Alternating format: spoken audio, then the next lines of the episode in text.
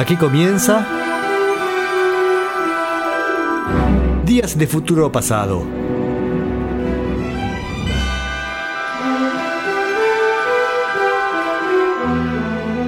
Una visión detallada del rock y del pop en sus primeras décadas.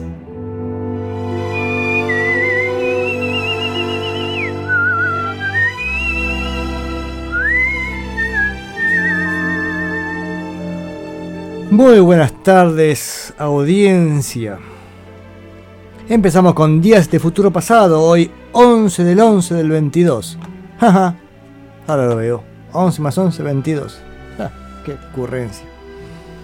Bien, y empezamos con este Días de Futuro Pasado. Se pueden comunicar al programa a través de Facebook, facebook.com barra Radio Banda Retro, o quienes quieran me escriben por WhatsApp, como deseen, por supuesto. Em, comunicación, ya lo dije. No terminé la presentación y yo ya tengo para, ya estoy para empezar el programa. Qué sorpresa, hoy empecé 8 en puntualísimo. Capaz que incluso un minutito antes. La semana pasada hemos eh, escuchado a Elvis Presley, seguiremos con, con Elvis. Nos falta poco ya de la discografía de Elvis. Después también escuchamos, terminamos con Monterrey Pop y empezamos a hacer este resumen de, la historia del rock muy por encima. La semana pasada fue la década del 50 y la verdad es que fue totalmente incompleto, pero bueno, es, así, tampoco era, no se pretendía hacer un, un compendio del rock este, mundial, sino algún, alguna pincelada, algún, alguna arista y tal vez a partir de ahí imaginarnos cómo es el resto, ¿no? A veces uno describe más en detalle una cosita y no se imagina cómo es el, resto del universo. Hoy vamos a seguir con eso, vamos a seguir con este año, esta vez en el, periodo que va del 60 al 63. Y mm, me encontré con Martín, Martín, nuestro amigo Martín Carvajal, que muchos conocerán por el Viajero Sideral. Bueno, este, me encontré con el fin de semana y me dice, ¿por qué decís que el 66 y 67 son así como los años más interesantes? O, algo así, me, preguntó. en realidad, por supuesto, es una visión que yo tengo y, es casi, digamos, que el programa este, por ejemplo, se centra en, este, en ese periodo de transición entre este primer rock más infantil hacia una madurez, ¿no? me gusta ese, esa transición. Por supuesto, es una eh, definición mía decir que son los mejores años, esos 66 y 67. Y de gran parte de la audiencia de Día de Futuro Pasado también, por supuesto. Como sea. Pero vamos a, a eso va a ser para la segunda mitad del programa. Por, no, casi, casi que el resto del programa va a ser después de lo de Luis ya arrancamos con algunas cositas que quedaron, de los 50 que quería terminar. Bueno, ¿para qué me adelanto tanto? Vamos a empezar por lo que empezamos. Empezamos con Elvis Presley. Anoten. Estamos viendo qué hizo Elvis Presley en los, en los 70s y hasta ahora hemos escuchado varios discos en vivo, varios discos eh, de estudio. Había empezado la década de 70 con un poquito más de, de, de picor, eh, tiene un poquito más de fuerza y, ahora los discos son un poco más eh, más tranquilos, tienen algún rock and roll, tienen bastante también de, country, muchos lentos también, pero el tema es que estamos ahora con el disco del, año 75, el segundo del año 75, pues la semana pasada escuchamos el disco Promised Land que era del comienzo del 75 y esto es del 7 de mayo. Esperen que se me está colgando la computadora, así que espero no, tosigarla. Esperamos que termine de abrir la ventana. El. ¿Cómo se llama este? El Mozilla. ¿Qué, qué yo? El Firefox. Mm. Danger, danger. Bueno, no dejo ahí que haga lo que quiera. Así ahí empezó a abrir. Pero estamos con Elvis Presley con este disco. Today es el disco que sigue en cuestión. Y tiene la particularidad de ser el último disco que graba Elvis en un estudio de grabación si bien faltan dos discos más todavía, el último disco tiene algunas sesiones de acá, me parece, y algunas cosas grabadas en su casa, pero eso es material del próximo disco. es interesante, porque el que sigue, fíjate así como grabado, grabado en vivo, y en realidad grabado en vivo es que están tocando todos en vivo, pero en la casa de Elvis. Se montaron en el estudio y grabaron todo así de, de una toma. El caso que para este disco, no, este disco es grabado en los estudios de, la RCA en el año 75, lo cual ya era una sorpresa porque hemos visto que Elvis muchas veces sacaba el disco con material grabado este, incluso un par de años antes. Vieron que a veces eran discos que, que, que grababa hacía sesiones interminables y ahí aparecían canciones en uno y otro disco. En este caso no, son grabaciones de, de ahí nomás. No puedo abrir todavía la ventana esta donde me dice lo de Elvis, así que no lo quiero tosigar. Así que mientras se va recuperando la computadora, vamos a empezar a escuchar primero un rock and roll, Trouble, Trouble, aunque está deletreado, T-R-O-U-B-L-E que es un rock and roll, y después vamos con un lento. Muchas veces vieron que no paso muchos lentos, pero bueno, para ejemplificar, aparte, este siendo. Acá está. Siendo el último disco que graba el, el en el estudio de grabación, dije, vamos a, darle más oportunidades. Eh, a ver qué más, qué más. ¿Qué les iba a decir este disco? RCA Records, Estudio C, eh, grabado el, entre el 10 el 11 y 12 de marzo del 75. Así que vamos con Trouble y And I Love You So. Mm, circulito que está trabajando la computadora. Mm, recemos que todo funcione bien.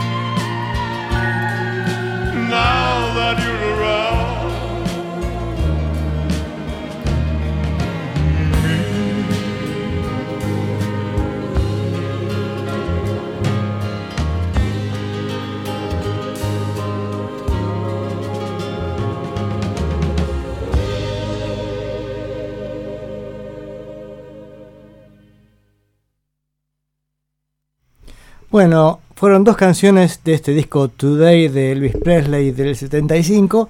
Primero T-R-O-U-B-L-E, Trouble. Y después And I Love You So. Decía, por lo general siempre salteo los lentos, pero la verdad es que tiene un sonido esa balada impresionante. Eh, y la batería, en un momento, taca, tucu, recién fue increíble. Eh, es más, al, re- al respecto, nuestro amigo Martín Carvajal dice que le gusta cómo suena esta balada, el sonido de la batería, sí, es increíble. Los arreglos orquestales y de coro también, muy bien. Hablando de mm, arreglos orquestales y de coro, bueno, les cuento unas que decir por chumerío. El martes pasado fuimos con, mi- con la familia a ver la Madama Butterfly al Teatro River Indarte de Córdoba. Bueno, Teatro San Martín, River Indarte para, para los amigos. Y mm, muy bien la orquesta. Y qué lindo escuchar una orquesta en vivo y sonando muy bien, ¿eh? muy bien la orquesta de Córdoba. Eh, y el resto del elenco bien, pero la orquesta me encantó. Y una cosa que notaba ahí mientras estaba en el teatro, porque el sonido de la percusión es algo que no lo puede reproducir nunca ningún equipo de audio. Porque el, el bombo este, tiene un- una profundidad tan grande, o incluso los platillos también, tiene otro brillo que por ahí los violines más o menos disimulaban un poquito, pero, pero la verdad es que la orquesta con la percusión en la Butterfly ya tiene más cosas interesantes. Eh, Qué bueno, dice Mochín Rubén. Acá me manda foto de nuestro amigo Jorge Olmos dirigiendo el coro. Qué bien. ¿Yo estaba en esta época o no? No, esta época ya no estaba.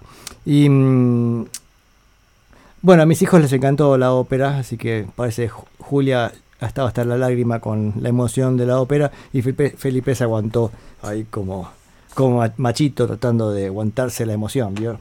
Porque está esa cosa extraña de pensar que el hombre no se emociona. Va, no pasa nada. Cosa que después con el tiempo uno aprende y se emociona todo lo que haga falta. Qué sé yo. Em, bien, Emociona, emociona. Bien, sigamos con Elvis Presley. Con las últimas sesiones de grabación, lo curioso una vez más eh, que la portada del disco es una vez más Elvis con esa cosa blanca que usaba, la, una toallita color, parece una naranjita claro, no sé qué historia.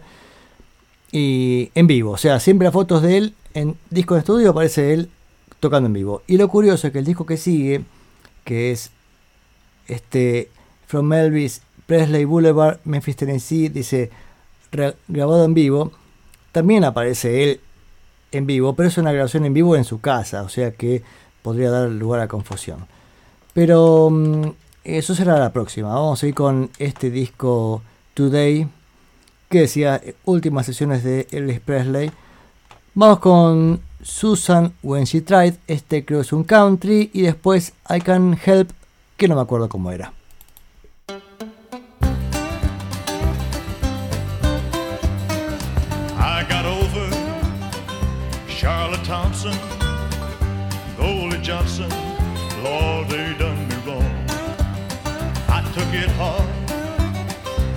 Peggy Harper.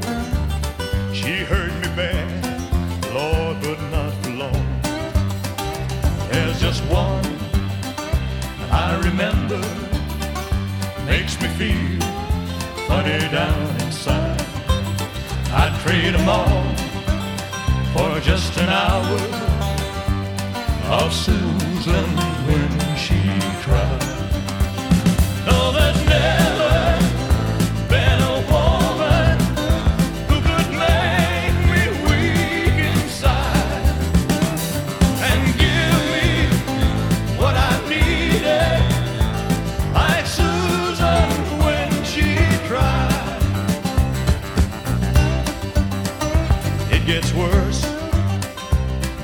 summer when the nights are hard and long. And it's bad in December when they play those Christmas songs. So if you ask me, and I don't tell you, that your sweet bottom dollar I lie.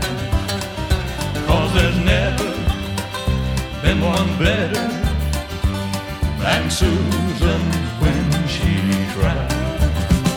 Oh, there's never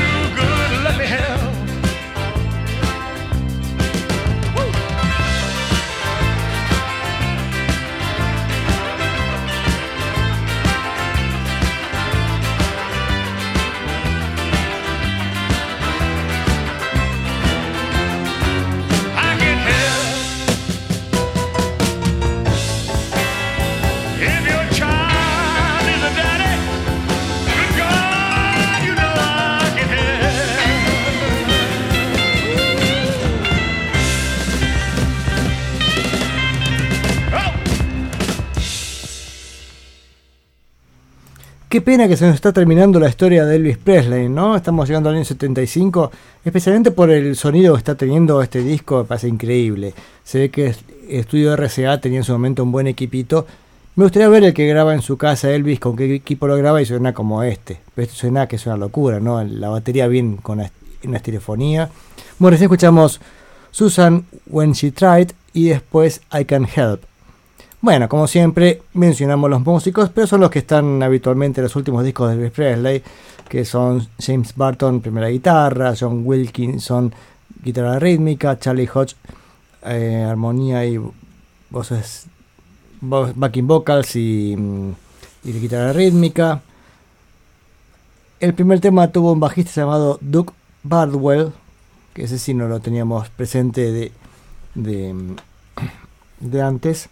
Glenn Harding en piano, Tony Brown en piano en alguna canción, el, gran baterista Ronnie Toot que le da el sonido especial para Elvis, eh, que es increíble este Ronnie Toot. No sé si vieron en el tema Travel, al final hubo, se mandó un rulo que fue una, una delicia.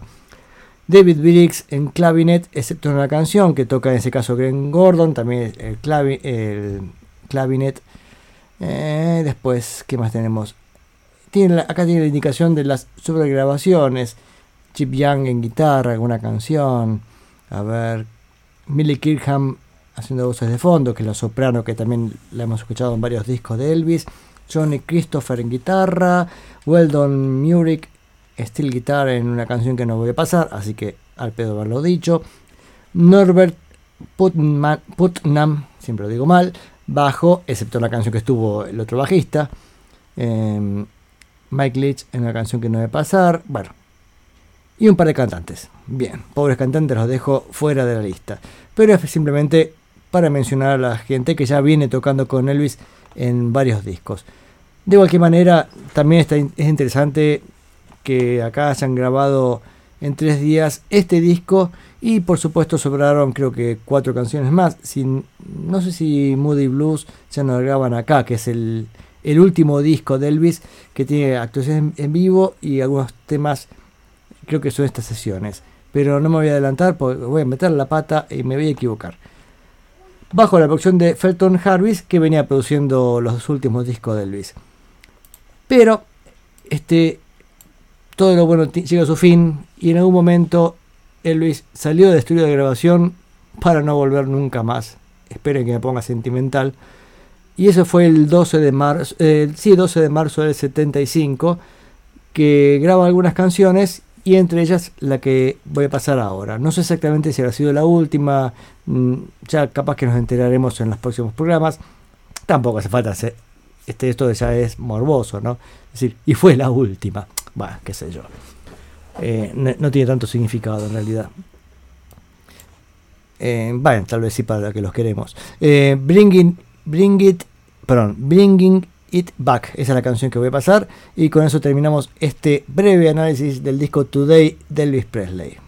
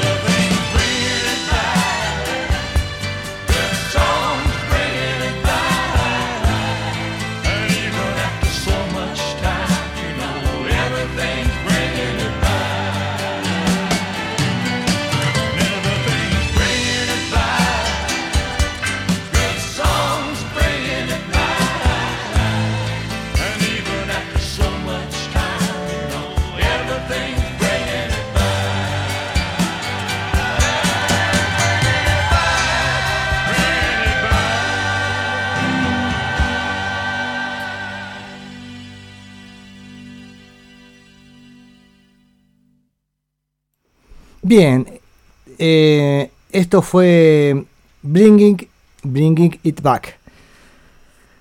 De la última sesión del Elvis Presley en, estudio de grabación, como dice Mochin, esa grabación tiene 47 años, igual suena, suena re bien. Y Elvis murió a los este, 42 años. Eh, o sea, acá tenía 40, pero ya creo que acá estaba bastante gordo. Incluso algunas actuaciones ya últimas se lo ve bastante mm, descuidado, ¿no? Porque estaba gordo y tomando muchas pastillas. Este, acá justo hablamos con Martín. Pregunta de qué murió. Digo, de muchas pastillas para vivir, porque él tomaba pastillas eh, no por un efecto, digamos, psicodélico ni, lo que sea, simplemente esta gente que termina dependiendo de la pastilla para todo, ¿no? ¿De qué murió? No sé de qué murió realmente Elvis Presley, porque no era, era tan, tan viejo. Por supuesto, si uno mira acá el, en Wikipedia va a decir el motivo de la muerte. Pero ¿por qué a los 42 años, siendo tan joven? Curioso que murió a la misma edad que su madre. Habrá que ver, más allá de lo que tiene en su físico, que tiene en su cabeza, ¿no? Elvis parece que tiene un bicho bastante raro. Pero bueno, sigamos a ver en qué estamos. Acá dice Mochina, a lo mejor si seguía vivo se redimía ese como Crosby. Sí, anda a saber qué hubiera hecho si hubiera seguido vivo, ¿no? Lástima, nos, nos, nos cagó la cuarta temporada de Día del Futuro Pasado. ¿Qué hizo Elvis en los ochentas? Bueno, lamentablemente no lo sabremos qué podría haber hecho. Pero me estoy adelantando dos discos. Muchachos, tranquilo, tranquilo. Ya será para la próxima.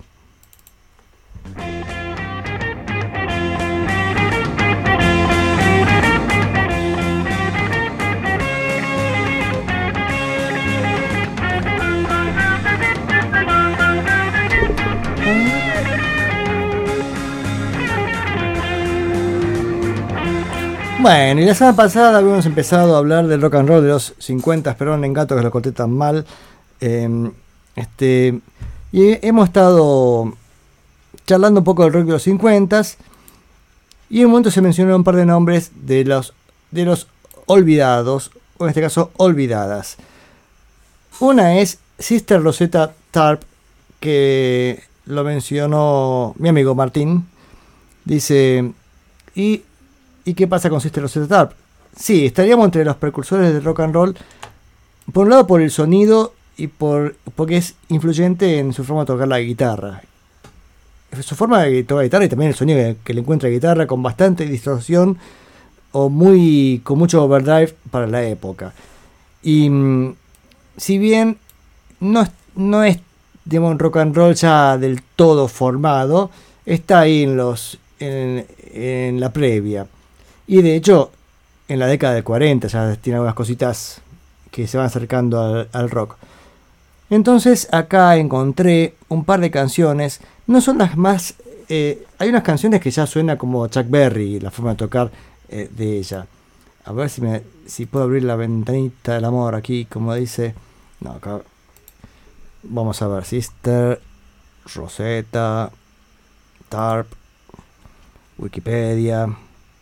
Bueno, mientras, mientras voy abriendo para... En realidad quería decir los años precisos, pero no sé si importa tanto el año exacto de estas grabaciones. Voy a pasar dos canciones de ella, creo que la primera es del 44, llamada This Train, porque sus canciones son dedicadas eh, a, a Dios, porque yo no sé si es que era monja en serio, o se hacía llamar simplemente hermana. Bueno, sí, en la iglesia evangélica no sé si si hacen algo para ser monjas o simplemente dice soy sister y soy sister. Perdonen mi ignorancia al respecto, ¿no? Pero estoy un poco alejado de los, temas religiosos. El caso es que, eh, decía, porque tienen repertorio de música religiosa. Así que vamos con This Train y después Strange Things Happening Every Day, que acá algunos lo consideran como un hit del 45, acá lo encontré como siendo ya un rock and roll. No estoy muy seguro que sea exactamente un rock and roll, pero seguramente está entre sus grandes influencias y bastante tempranas, pues está hablando prácticamente 10 años antes, ¿no? Así que vamos con estas dos canciones previas al rock and roll.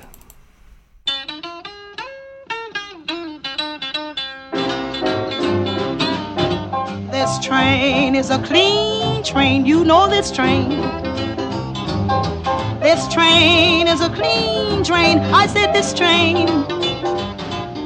This train is a clean train. Everybody ride it in Jesus' name because this train is a clean train. Lord, this train. This train has left the station. You know this train. This train has left the station. I said this train. This train the station this train takes on every nation because this train is a clean train. You know this train. It's the prettiest train I ever have seen. Lord, this train. It's the prettiest train I ever have seen. On this train.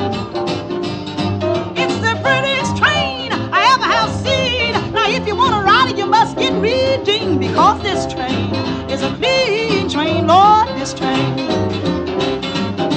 This train is bound for glory, woo, this train. This train is bound for glory, I said this train. This train is bound for glory, everybody ride her must be holy because this train is a clean train, you know this train.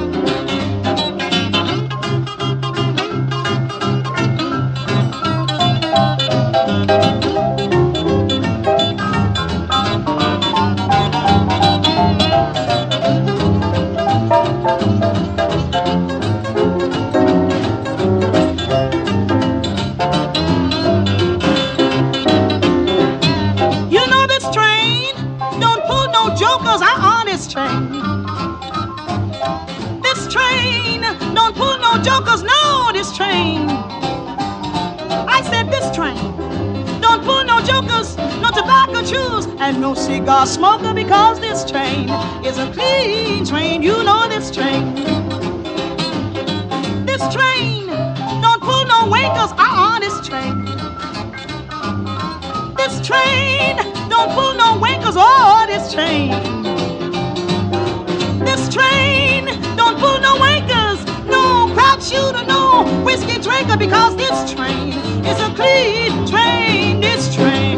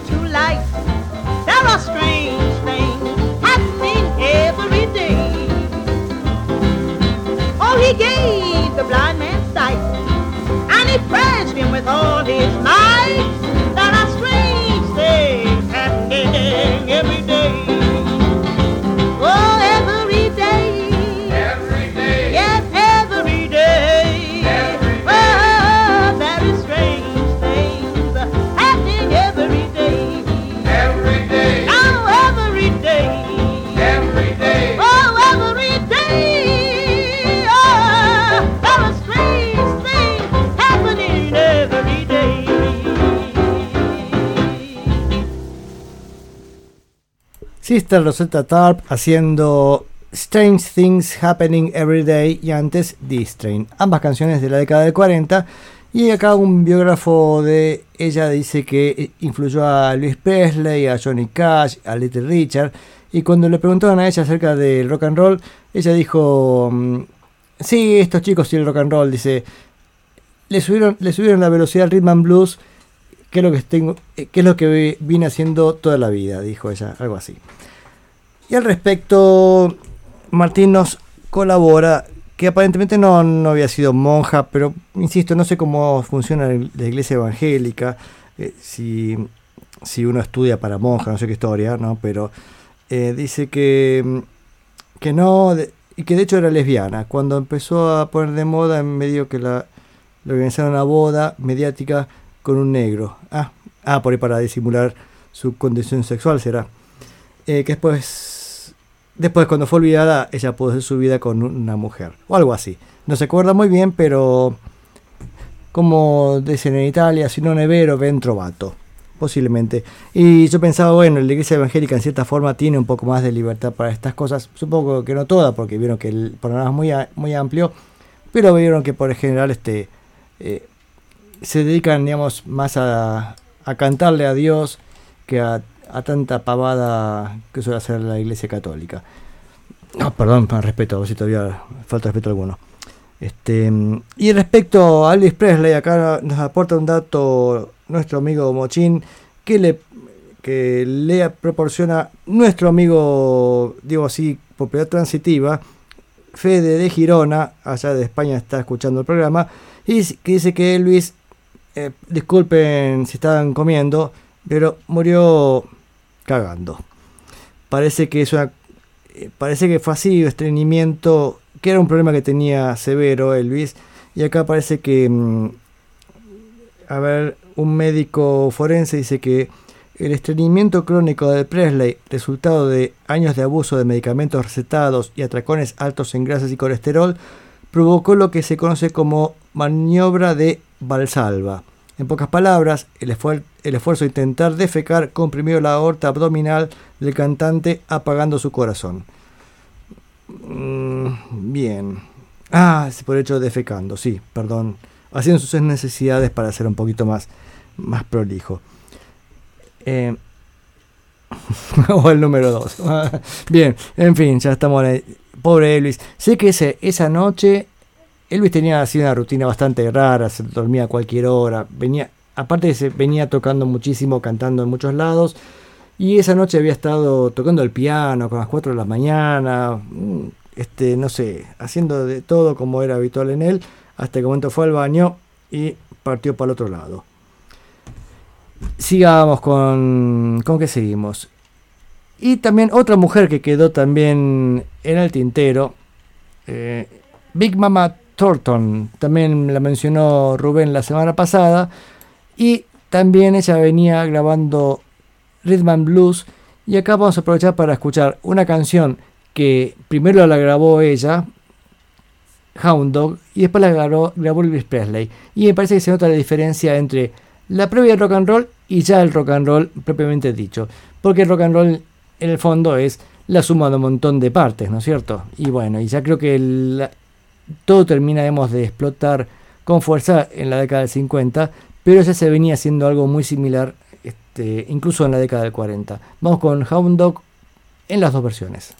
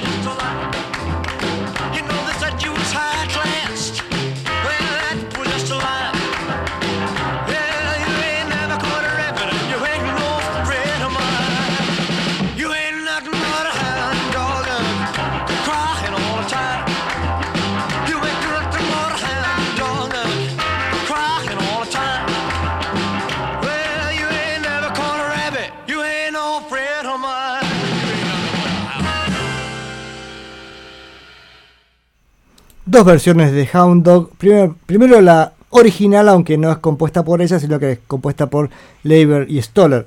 El famoso dúo de compositores para Elvis. Bueno, ya acompaña también para Big Mama Thornton. Y ahí está la primera versión. Y después la versión de Elvis Presley. Para comparar la, la pequeña diferencia entre una y otra. Bien, un saludo a mis amigos que me están mirando. Acá Mochín me ha compartido fotos de nuestro oyente desde España que la está pasando muy bien, parece ser, don Federico. Así que muchos saludos y gracias por estar ahí disfrutando de esta música. Y la semana pasada que hemos pasado también un poco de del de rock de los 50 y hoy quería pasar del 60 al 63 ese periodo, pero no puedo hacerlo tan rápido. Todo tiene que dar un montón de vueltas. Porque también quedó pendiente en los 50 el músico de rock and roll de los 50 que es Eddie Pequenino. Y no y ya, uno diría, bueno, pone Eddie Pequenino y listo. Y no, quiero pasar un poco la previa. Así que me termino retrocediendo más todavía y vamos a irnos a la década del 40 con algunas bandas de jazz de Argentina. Jazz y también tocaban otros géneros populares. Por ejemplo, vamos a empezar a escuchar con los Mackie Max haciendo Bayón Campana. Un bayón. Es un ritmo siempre tan, tan lindo y fresco para este veranito.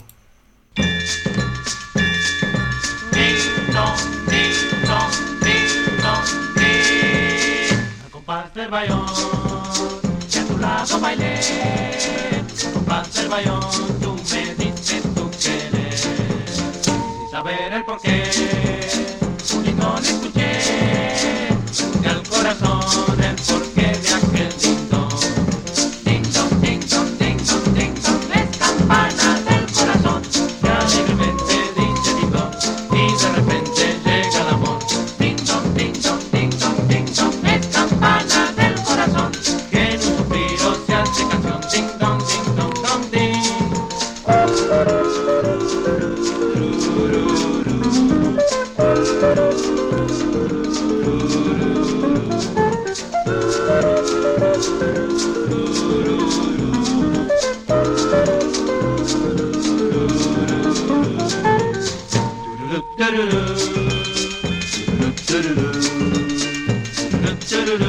le, le.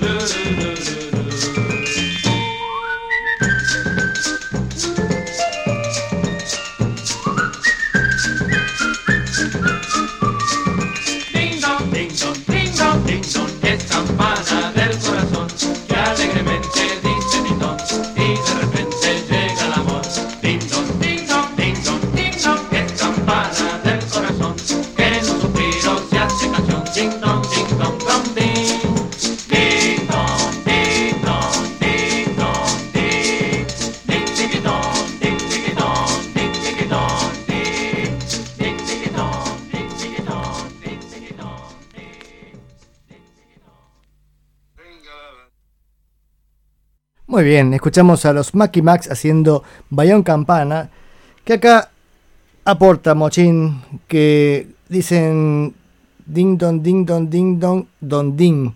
Y parece que don ding es el nombre del padre de los Mackie Max. Que creo que hay una historia así más amplia de los Mackie Max que seguramente estaremos ampliando. Esto para ver un poco también lo que podía pasar en prácticamente en Buenos Aires, ¿no? Este, en la década del 40. Y, y vamos a ver un poco este jazz de, de mitad del siglo XX, mitad previo, porque ahora va una canción Ciudad Porteña del 45 por Eduardo Arman y su jazz. Y después vamos a escuchar a Héctor y su jazz, Héctor Lomuto, haciendo una selección de rumbas, El Manicero, Carioca, La Vestida de Rojo y Aquellos Ojos Verdes, bien compactito porque dura tres minutos y pico, así que no es que se hace una, no es una obra así enorme. Compactan todo eso en, en esas cuatro canciones en una selección de rumbas. Mi padre siempre me hablaba de Héctor y su jazz, que él lo iba a ver siempre a, Ra- a Radio El Mundo, porque en esa época las radios tenían música en vivo, y de hecho el auditorio de Radio El Mundo era un auditorio pensado para como estudio, ¿no? Como, como auditorio en realidad, un estudio de radio pensado como auditorio. Y tocaban las orquestas eh, todos, los, todos los días a cierta hora, tocaban 15 minutos, media hora, no sé cuánto, no era mucho, y pasaban una y otra. Em, de ahí siempre cuento ese famoso reloj que marcaba la hora precisa para arrancar un espectáculo musical, que ahora imagino sería un despelote, porque ahora con más tecnología parece que es más complicado. Pero antes ponía el micrófono y listo, al aire. Hacemos con esas dos canciones prometidas.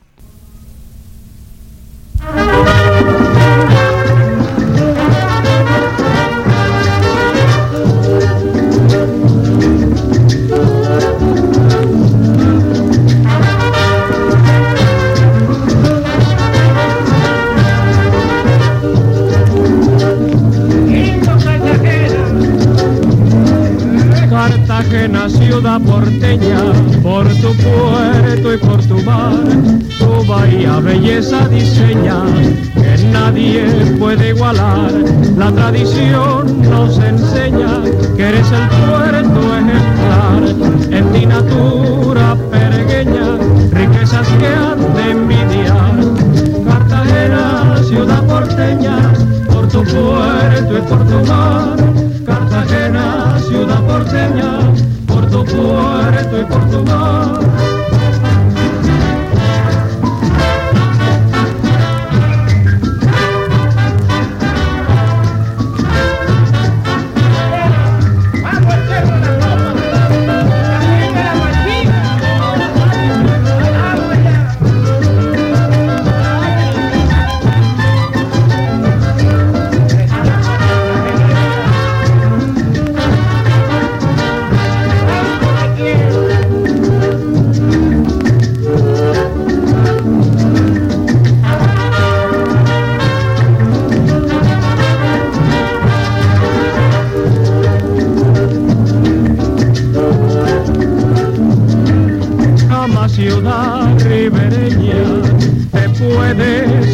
Tu bahía de Dios es la seña y es prodigio universal. La tradición nos enseña que eres el puerto ejemplar.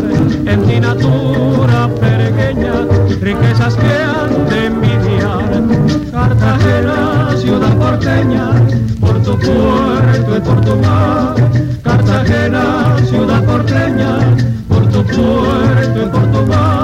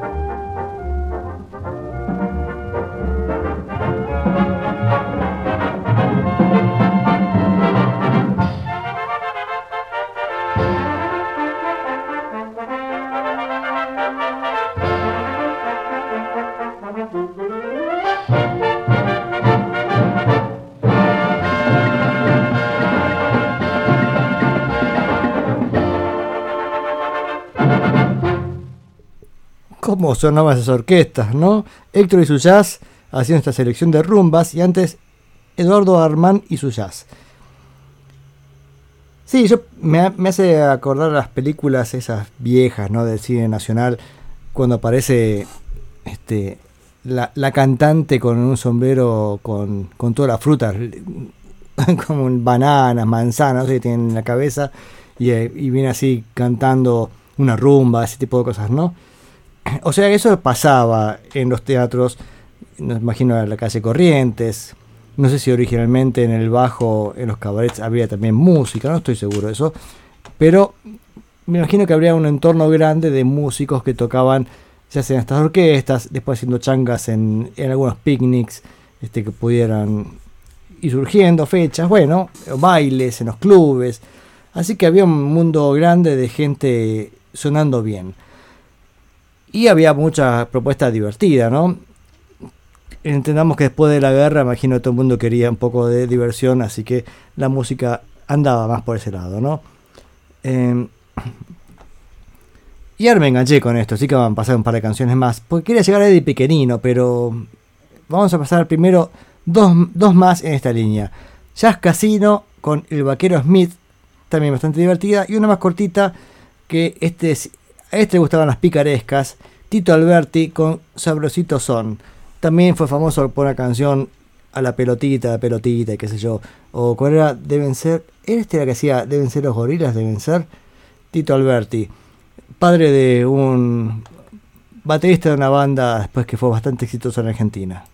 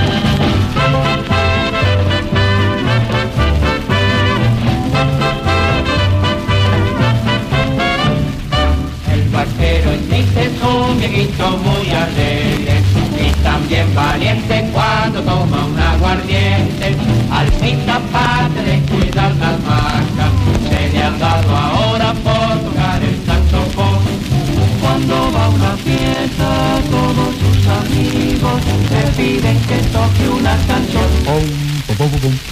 Al vaquero no le hace falta que le pida, toca sin cansarse esta linda melodía.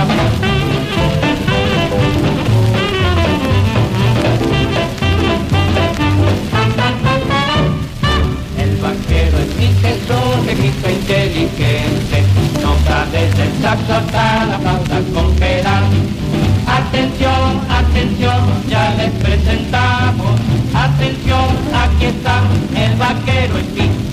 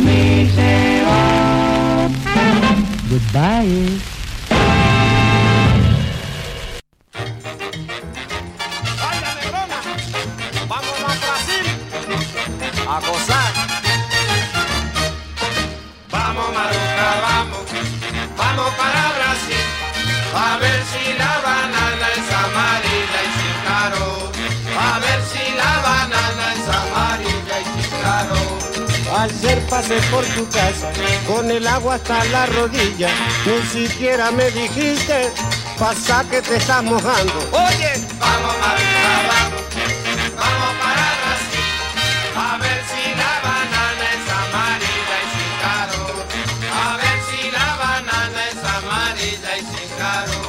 en la puerta de mi casa hay una piedra grandota. El que tropezó con ella es seña que no la vio.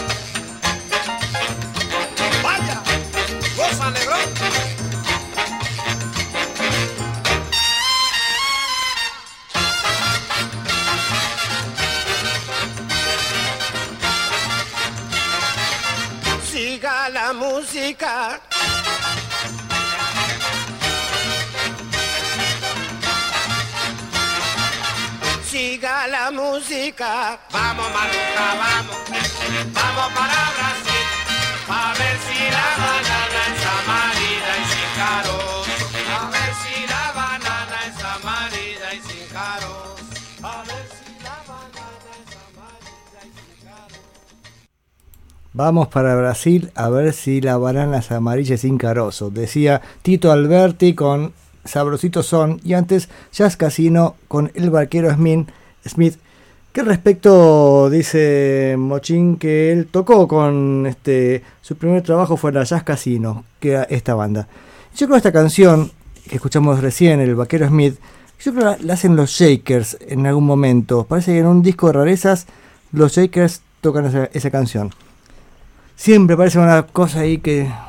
alguna duda, ¿no? Eh, Martín había hecho algo. Ah, preguntaba Martín por el estudio ese de. Que ahora fue Radio Nacional, pero en ese momento fue Radio del Mundo. Radio del Mundo era una radio inglesa y, y venía con toda la lógica británica, digamos, de precisión en el horario. Un, este, un edificio hecho para hacer radio. Creo que tenía tres estudios y estudio grande. eh, creo que tenía capacidad para, no sé, 200, 300 personas, era bastante grande. ¿eh? Esta mm, es Radio Nacional ahora. Radio Nacional tiene estudio ese de- del centro de Buenos Aires y era lo que era Radio El Mundo en su momento. Maipú, Maipú 555.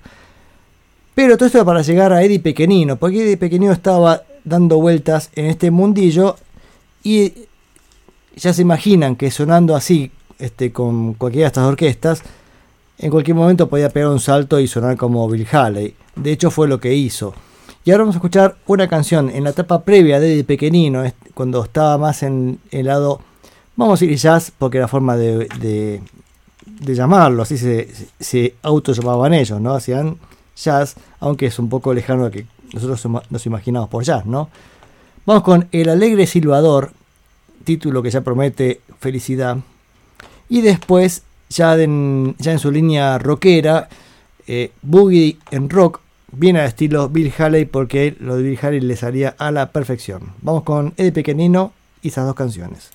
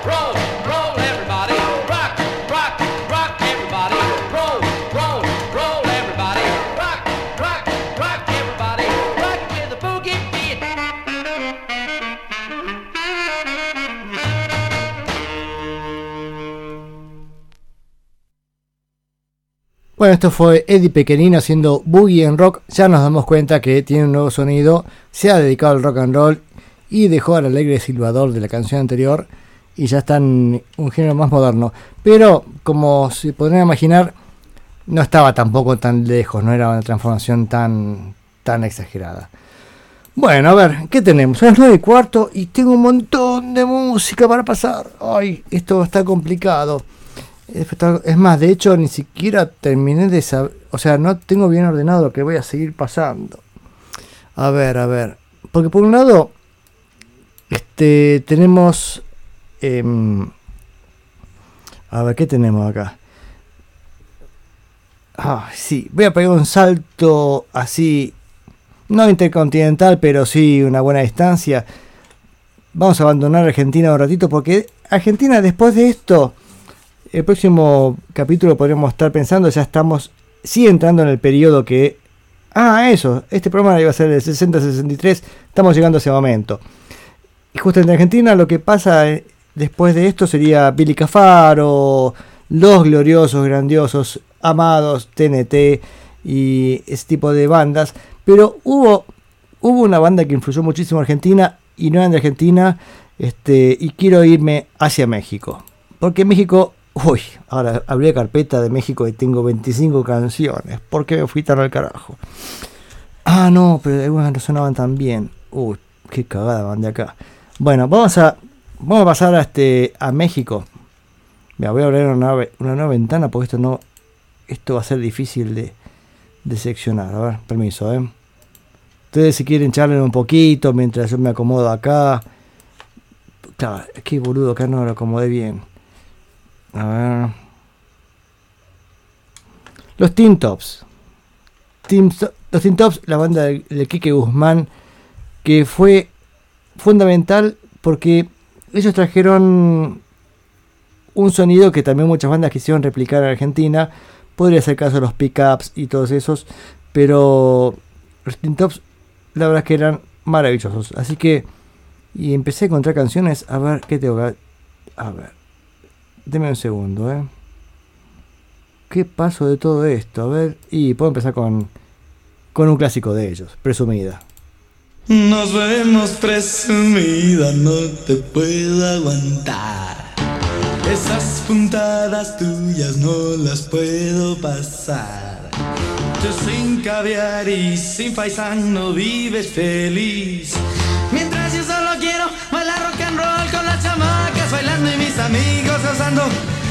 Con ellos te quisiera ver, pero a ti tan solo el bolso te convence y un nuevo nombre te voy a poner.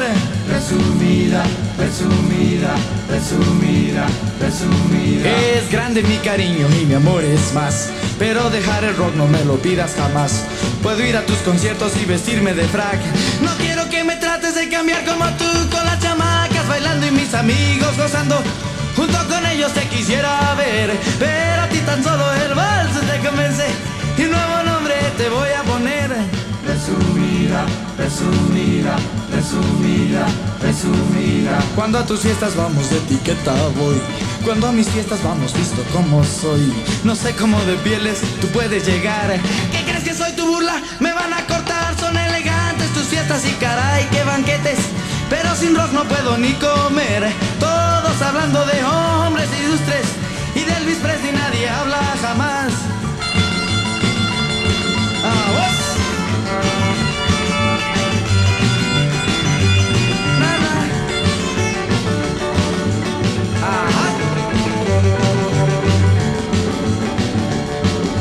Nos vemos presumida, no te puedo aguantar. Esas puntadas tuyas no las puedo pasar. Tú sin caviar y sin faisán no vives feliz. Mientras yo solo quiero bailar rock and roll con las chamacas bailando y mis amigos gozando. Junto con ellos te quisiera ver, pero a ti tan solo el vals te convence. Y un nuevo nombre te voy a poner. Ni apretada, ni consentida, te llamo presumida. Bueno, estos los Teen Tops haciendo presumida. Le han puesto una cámara que no estaba en la versión original. Suena un eco bastante extraño. Pero esto es un problema de descargar canciones de internet que a veces. Es más, para cómo cometí el error de cargarlo dos veces porque quería compararlo y al final empecé el programa y me olvidé de hacer ese trabajo previo. Después vamos a ir con los Teen Tops. Pero tuvo una, hubo una camada enorme de bandas de México y este es el periodo que va del 60 al 63 y su importancia. Porque ya hablamos varias veces que el rock and roll, así como lo conocimos en los 50, es explosivo, exitoso. Ya en el 59 había bajado muchísimo su populari- popularidad y en el 60 estaban todos medio desamparados. Recordemos que la semana pasada, eh, la última canción que, que pasé era una de Jan Andin, ya anunciando un poco este periodo, vamos a llamar el periodo vacío, porque están todos buscando a ver cómo seguimos. Y también se vincula con lo que hablamos hace un tiempo con Billy Strange y su limbo rock. Esta cosa de decir, ¿y ahora qué hacemos? A ver, ¿qué puede ser exitoso? Y estos estaban probando una fórmula que, que en realidad la respuesta la tuvieron los Beatles desde Inglaterra y con otra lógica, porque los norteamericanos no iban a llegar nunca con su forma eh, mercantilista de, de ver el, el asunto, ¿no? Los Beatles tomaron el rock and roll como una cosa realmente propia y, de alma, no, no solamente eh, a ver, a ver qué, ven- qué le vendemos a la juventud. Pero eso ya estaríamos hablando de otro capítulo. Todavía los faltan un poquito, pero en este momento el rock que había explotado en, los- Estados Unidos empieza a funcionar en todo el mundo y en México hay un montón de bandas increíbles y buenísimas. Entre ellas, bueno, los Teen Tops y otra que me encanta que son los Hooligans. De Hooligans vamos a escuchar un temazo, el tema, el tema de Elvis Presley, que era el 57, Heartbreak Hotel, bueno, en castellano, haciendo Desde que tú me olvidaste, un nuevo lugar encontré. Ah, qué bueno. Bueno, los Hooligans haciendo Hotel de Corazones Rotos y después Acapulco Rock. Y acá me parece que la canción, ya por el título, Acapulco Rock, está esta, este ADN de la búsqueda de, a ver, el, el éxito, así como decía el Limbo Rock, los Mash Tomato, no, Mash Potato era, no sé qué, todo el mundo buscaba alguna vueltita nueva. Bueno, eso lo encontraron al rock de Acapulco. Todos bailan el rock de Acapulco. Desde que tú me olvidaste, un nuevo lugar encontré que queda al final de una calle donde solo yo lloré. Es un sitio muy solo, sí, muy solo, donde muy triste moriré. Y aunque mucha gente había, solo casi me encontré. Y el humo de sus cigarros apenas me dejaba ver. La luz era rara, muy rara. No pude evitarlo y lloré. Yeah.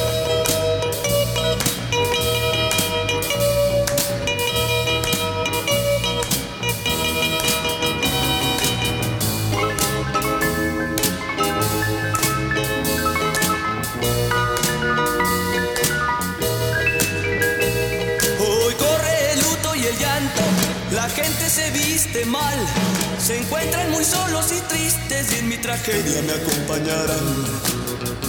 Están muy tristes, sí, muy tristes y nadie me puede ayudar. Así es que si no regresas, muy pronto yo moriré para el resto de mi vida y yo te aguardaré. Muy triste, sí, muy triste, triste hasta morir.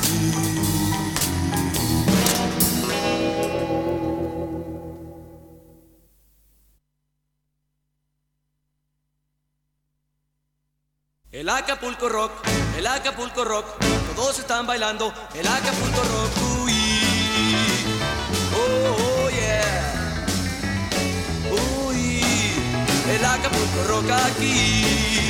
Vamos, lo bailan en la playa, también en la montaña, pero en Acapulco es purito vacilón.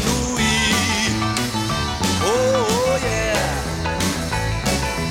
Uy, el Acapulco Rock aquí. La gente ahí en la playa no deja de bailar, mejor se van al baile en lugar de bañar. Uy, oh yeah, oh yeah, el Acapulco Rock aquí,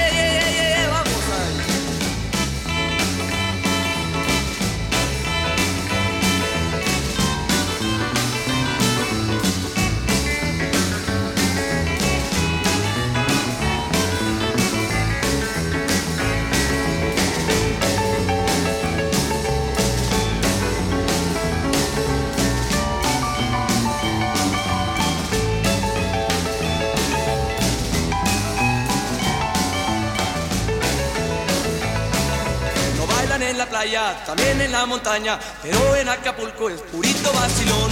Uy, oh, oh, yeah. Uy, el Acapulco Rock aquí. La gente ahí en la playa no deja de bailar, mejor se van al baile en lugar de bailar. Uy, oh, oh, yeah. Uy, el Acapulco Rock aquí.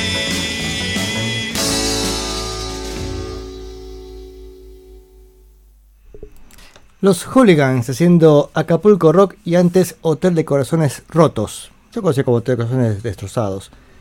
Bien, y mm, también hab- habían grabado la, la canción de Pablito Ortega Despeinada.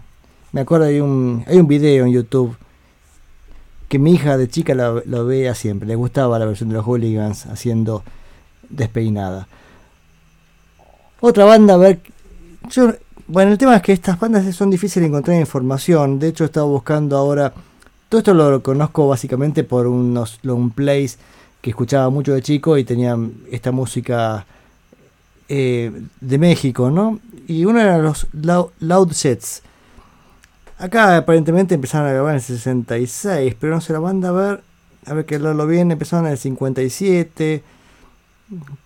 Yo no estoy seguro de la fecha, pero vamos con dos hermosas canciones de los Loud Jets, No seas cruel y Hermosa Laura. Well, yo puedo estar feliz y con ganas de reír, solo bailando el twist, pero tú me haces sufrir, no seas cruel, déjame bailar. Well, nena, no seas así, siempre tú te has de enojar, solo puedo pensar que ya me vas a dejar, no seas cruel, déjame twistear. Pero ¿por qué eres así? Ahora que te quiero de verdad. Y te digo una, dos, tres, mil veces por qué. Tú siempre has de hacerme, hacerme, hacerme, hacerme, hacerme infeliz. No seas cruel y déjame twistear. Yeah,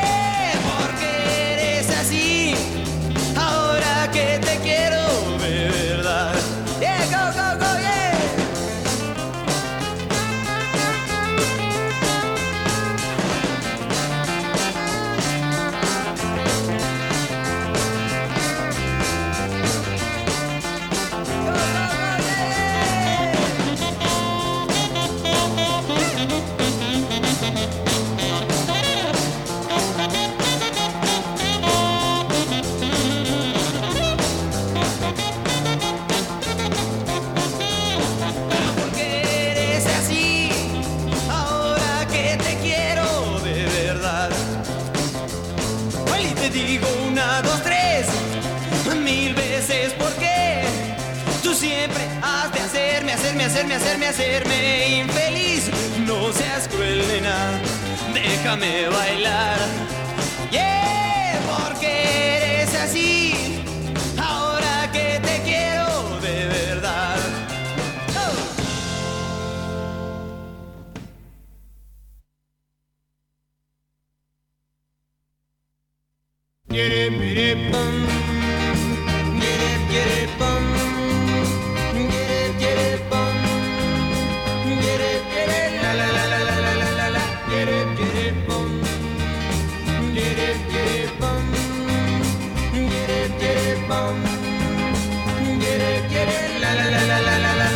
Hermosa Laura, yo ya no te aguanto, queriéndote tanto, me siento infeliz. Trato de ser dulce y amable, oh linda chica, eres mala. Hola. la, la, la, la,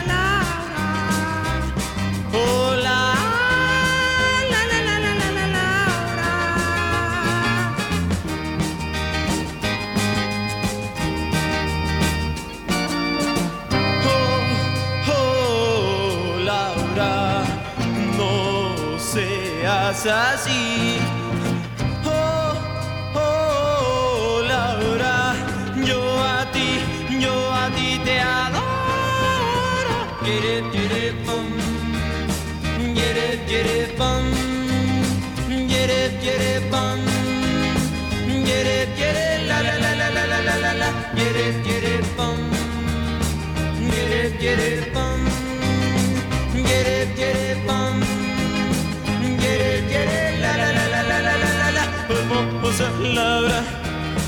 yo ya no te aguanto. Me das dolores de cabeza. Ah, ah, ah, a mí me duele el corazón. Oh, oh, que tú seas como eres, eres, eres dulce, linda, dulce, linda, dulce, linda,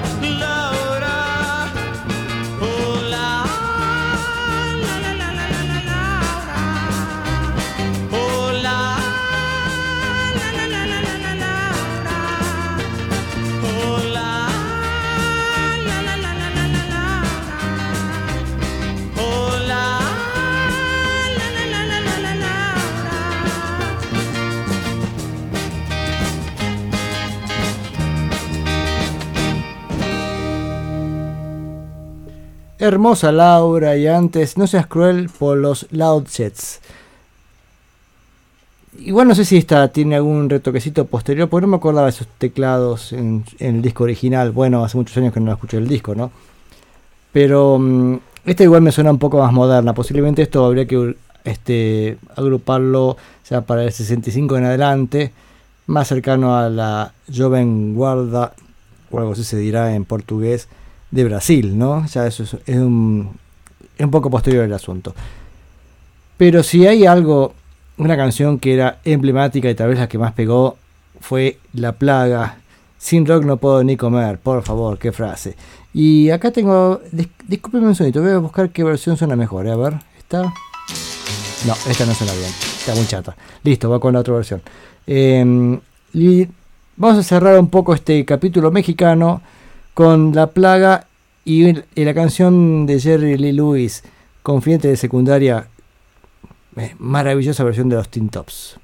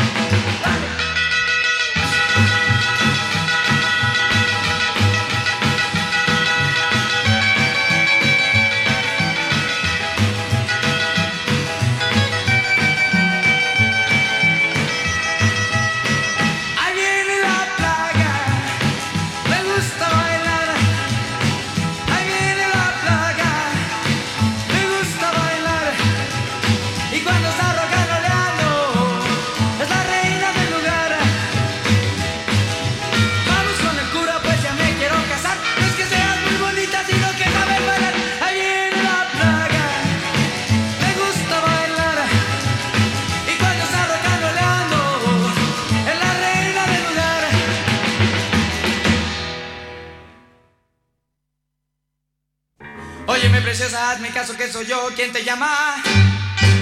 Ya los muchachos y las chicas se preparan para ir a bailar. Pues la fiesta ya empezó y la orquesta ya llegó.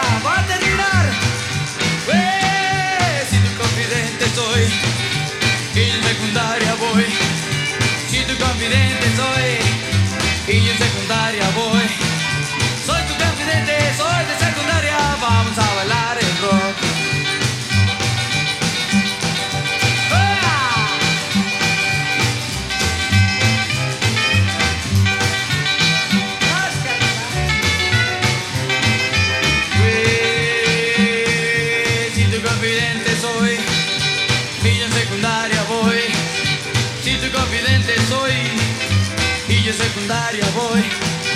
Soy tu confidente, soy de secundaria, vamos a bailar el rock. Ráscale. Qué impresionante, qué bueno, qué grande los Teen Tops, qué solidez, qué, qué rock and rollazo. Se entiende que la plaga ha sido tan semejante hit, ¿no? Good Golly, Good Golly Miss Molly. Creo que era de Richard, ¿no? Pero también recién en Confidente de Secundaria me gusta más la versión de los Teen Tops que la original de Jerry Lee Lewis. Esto es impresionante. Bueno, además, qué bueno el contrabajista sólido, sabe las notas, no como siempre que el bajo lo toca el que menos sabe tocar música y por ejemplo anda ahí como viendo qué hacemos, ¿no? No, acá está sólido, sólido, sólido, buenísimo los Teen Tops. Ah, siempre se vuelve el primer amor, es así. Y, mm, y también esto fue, a ver, ¿qué tengo acá? Un mensaje de Rubén. Este, que Mari Carmen desde Oaxaca, así se pronuncia, ¿no es cierto? Oaxaca, me pronuncia bien.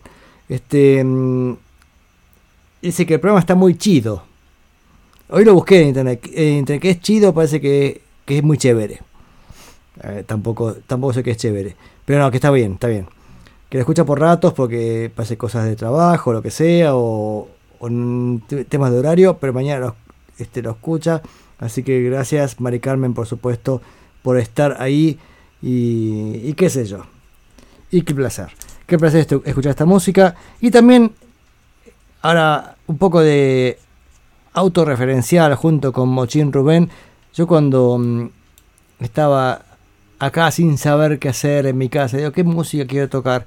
Y quería tocar este tipo de música, no tenía con quién, y se lo, propuse a Rubén, no se sabe cómo, creo tímidamente, porque Rubén yo lo tenía como un tipo serio, como que tocaba música, no sé, este, más cool, y no sé si le iba a gustar tocar este, cosas de los Teen Tops, o los Loud o los Hooligans. Y sin embargo, Mochin amablemente accedió, y a partir de ahí se le arruinó su carrera musical y se dedicó al mochinismo. Gracias, Mochin. Salud. No, no, todo bien, este, pero era una beta. que- Ustedes saben que con Rubén tuvimos una banda llamada Los Mochines y mm, tuvimos y tenemos siempre, la banda siempre sigue y tiene varias betas. Una es este lado de, de las bandas de rock, herencia del rock mexicano, básicamente. Otra beta es el rock de los 60s y no me acuerdo qué es más, porque después este, puede haber este, cualquier cosa en el momento de tocar. Pero una beta importante es esta línea. ¿Y en Argentina qué pasó? Bueno, como consecuencia de, de esta corriente que empezó a funcionar este post rock and roll norteamericano y funcionó en todo el mundo, porque ejemplo de estos, incluso no sé si en alguna canción, eh, creo que los hooligans mencionan al twist, por ejemplo, porque estaba medio, medio mezclado, ese momento si era rock, si era twist, qué sé yo. Y mm, en Argentina decía, tenemos varias bandas que siguen esa línea, una de esas bandas es Jackie y los Ciclones. yo no sé si es esta canción, hay una canción que arranca con un ride, a ver si está, un segundito, ¿eh? No, esta es, esta es eh, Corre González, pero hay una... Ay, tenía que buscarla, que arranca con un platillo un ride. Ese platillo era de Oscar Moro. Un chimento así que algunas escuché. No sé si era prestado al de Jackie y los Ciclones o algo o al revés. Bueno, vamos con Corre González por Jackie y los Jackie y los Ciclones.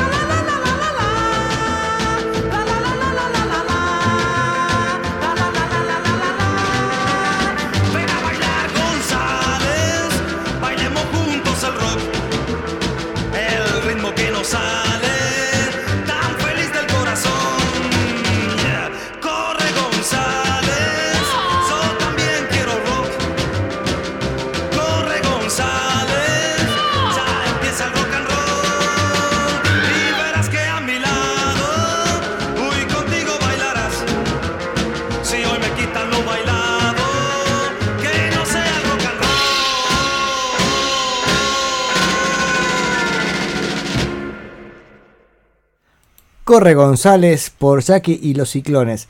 Che, un poquito más de confianza con, con la señorita. Como González. No tiene nombre la chica.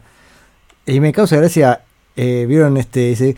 "Co- Corre González. ¡Oh! Esa voz de arriba es increíble. A ver, vamos a escucharla de vuelta. A ver este pedacito. Ahí está justo. Que le, le enseñó Kiko a cantar. Genial. Bueno. Eh, a ver, tenemos más saluditos. eh, La gente feliz, divirtiéndose. Supongo yo que están ahí bailando. Rubén nos cuenta, porque Rubén es como mi secretario. La, decirle, comuníquense con Rubén. Rubén me pasa los mensajes. Dice Andrés Noarde desde Barcelona. Así que otro oyente más. Gracias Andrés por estar por ahí. Con Mochín nos fuimos a Barcelona en algún momento. Llevando esta música. No nos fue muy bien, pero bueno, la intención estuvo bien. Era la idea. Y otro ejemplo de este género, decía, herencia del rock mexicano en Argentina son los pickups. Porque en Argentina veo varias, varios eran solistas, incluso el Club del Clan reclutó unos cuantos, Johnny Tedesco, ahí tengo unos cuantos que puedan pasar. Este funcionó por otro lado, pero bandas como los pickups no eran musicalmente tan buenos como los Teen Tops que escuchamos recién que eran recontra sólidos, pero sacaron un disco en el 63 llamado Buscados, el disco. Y mm, hay un par de canciones encantadoras. Vamos primero con dos canciones y después de, la tercera debe dejar para, para dentro de un ratito. Vamos con El Gavilán Pollero. Qué, qué buen tema, ese sí está lindo para bailar, ¿eh? Y después me llamó la atención el título y es... eh, sí, lo dice todo. El muchacho del Jopo.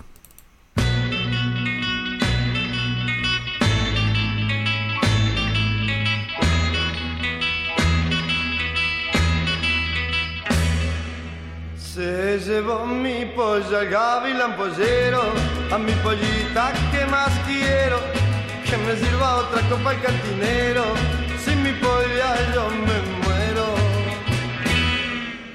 Se llevó mi pollo al gavilán pollero, a mi pollita que más quiero, que me sirva otra copa el cantinero, sin mi polla yo me muero. Gavilán, gavilán,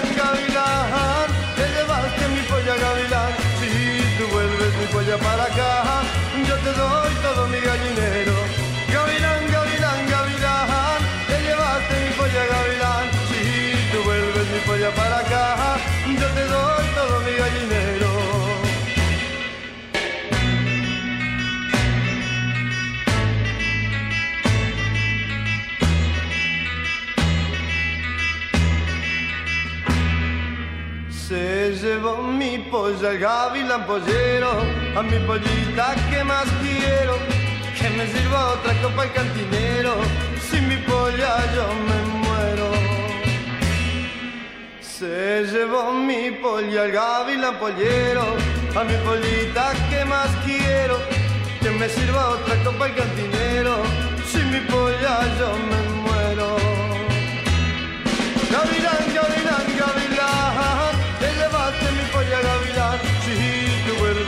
para acá,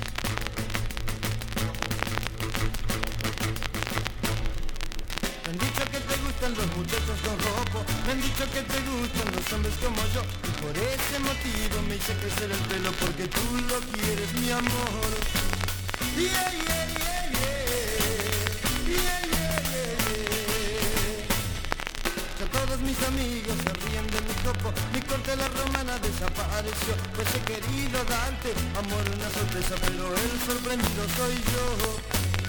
Yeah, yeah, yeah.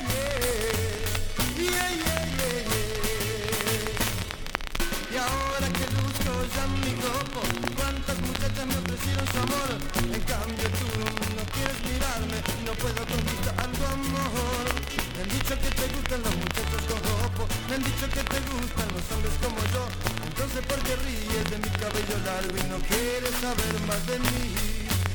Yeah, yeah, yeah.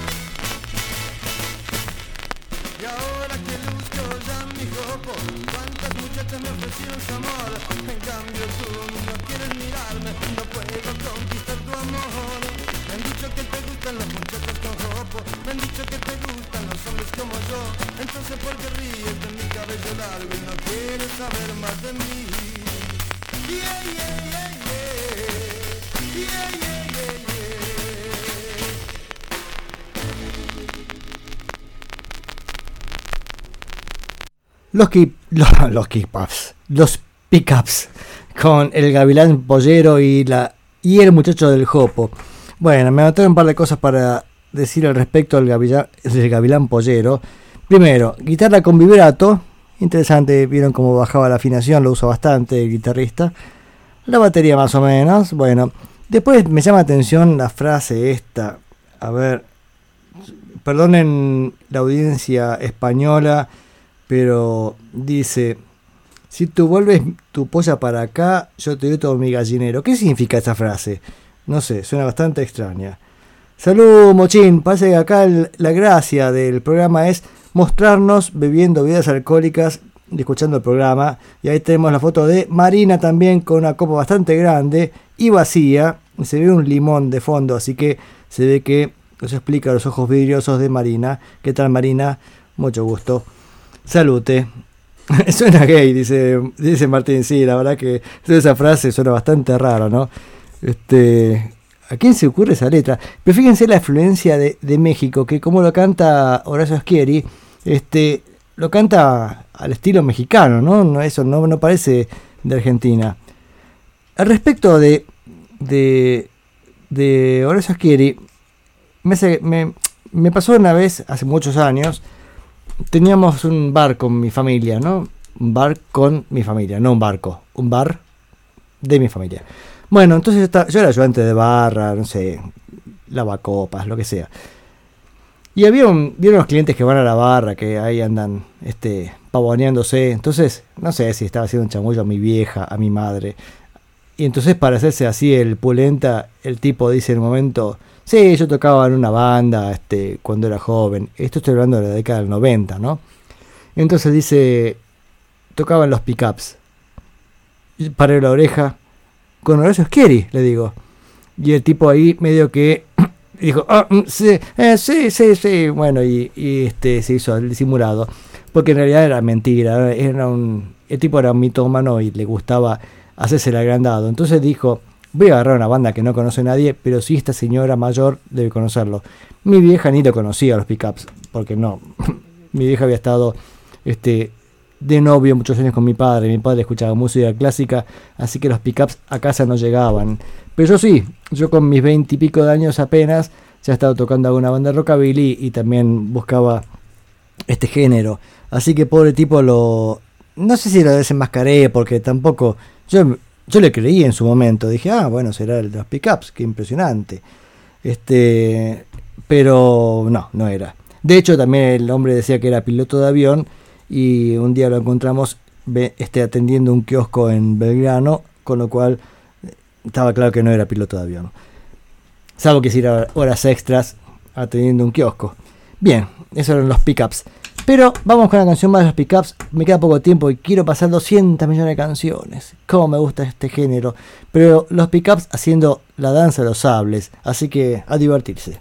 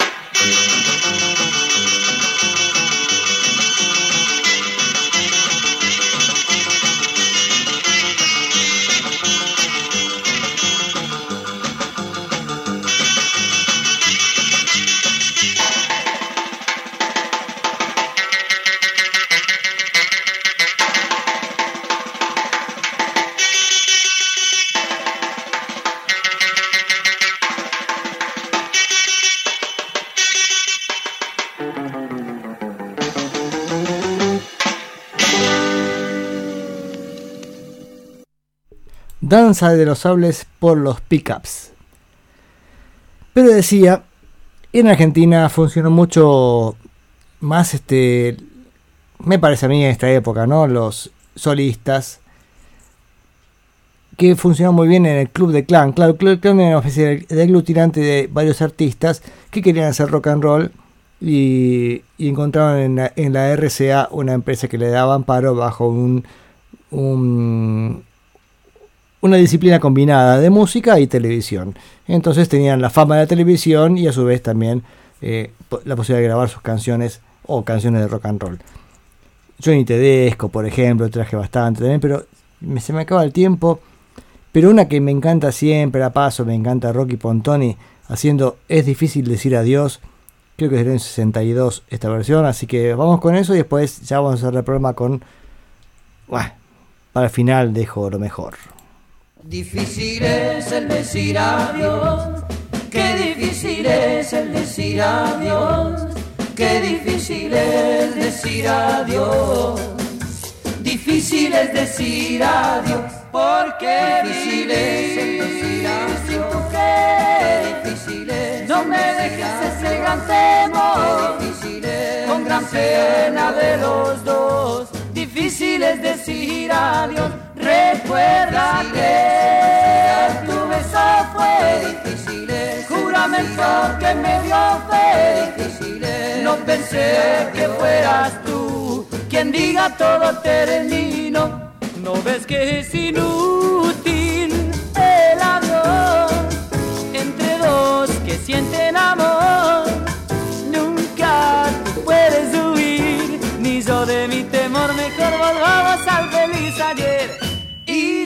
decir adiós querer, otra vez probemos otra vez.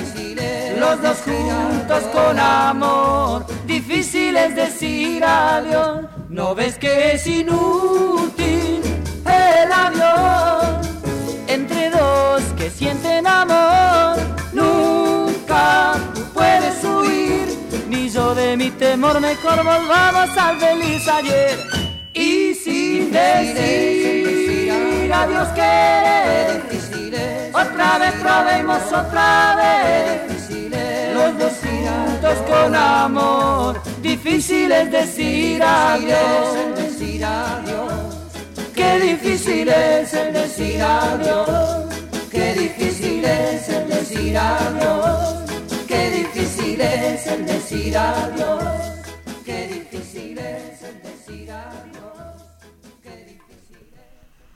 Maravillosa versión del clásico de Neil Sedaka.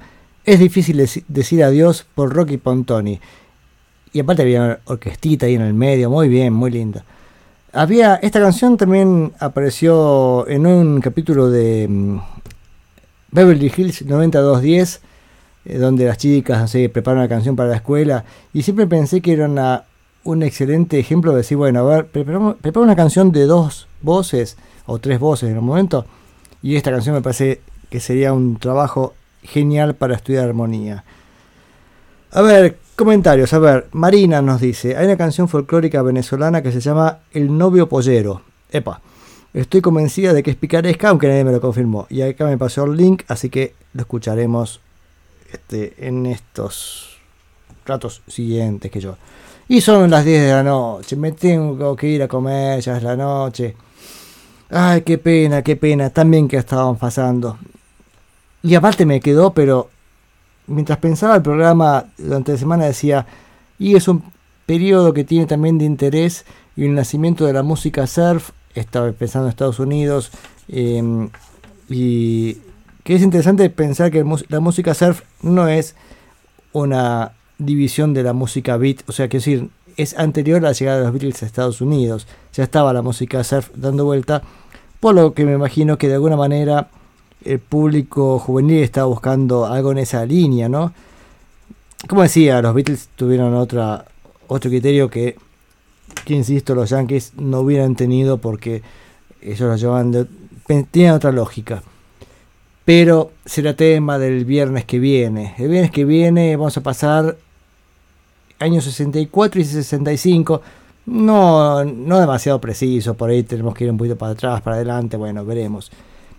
Pero ya nos tenemos que despedir y, y quiero irme con la banda más importante de esa época, de esa, de esa época en Argentina, sin duda, sin dudamente, me encanta decir sin dudamente, eran los TNT. Pero bueno, no sé, hay, ya alguna vez he hecho un programa especial a los TNT y seguramente pasa, esta canción, pero esta me encanta, así que nos despedimos con Luna de Miel en la Luna por los TNT. Salute, chin chin, app, se vemos.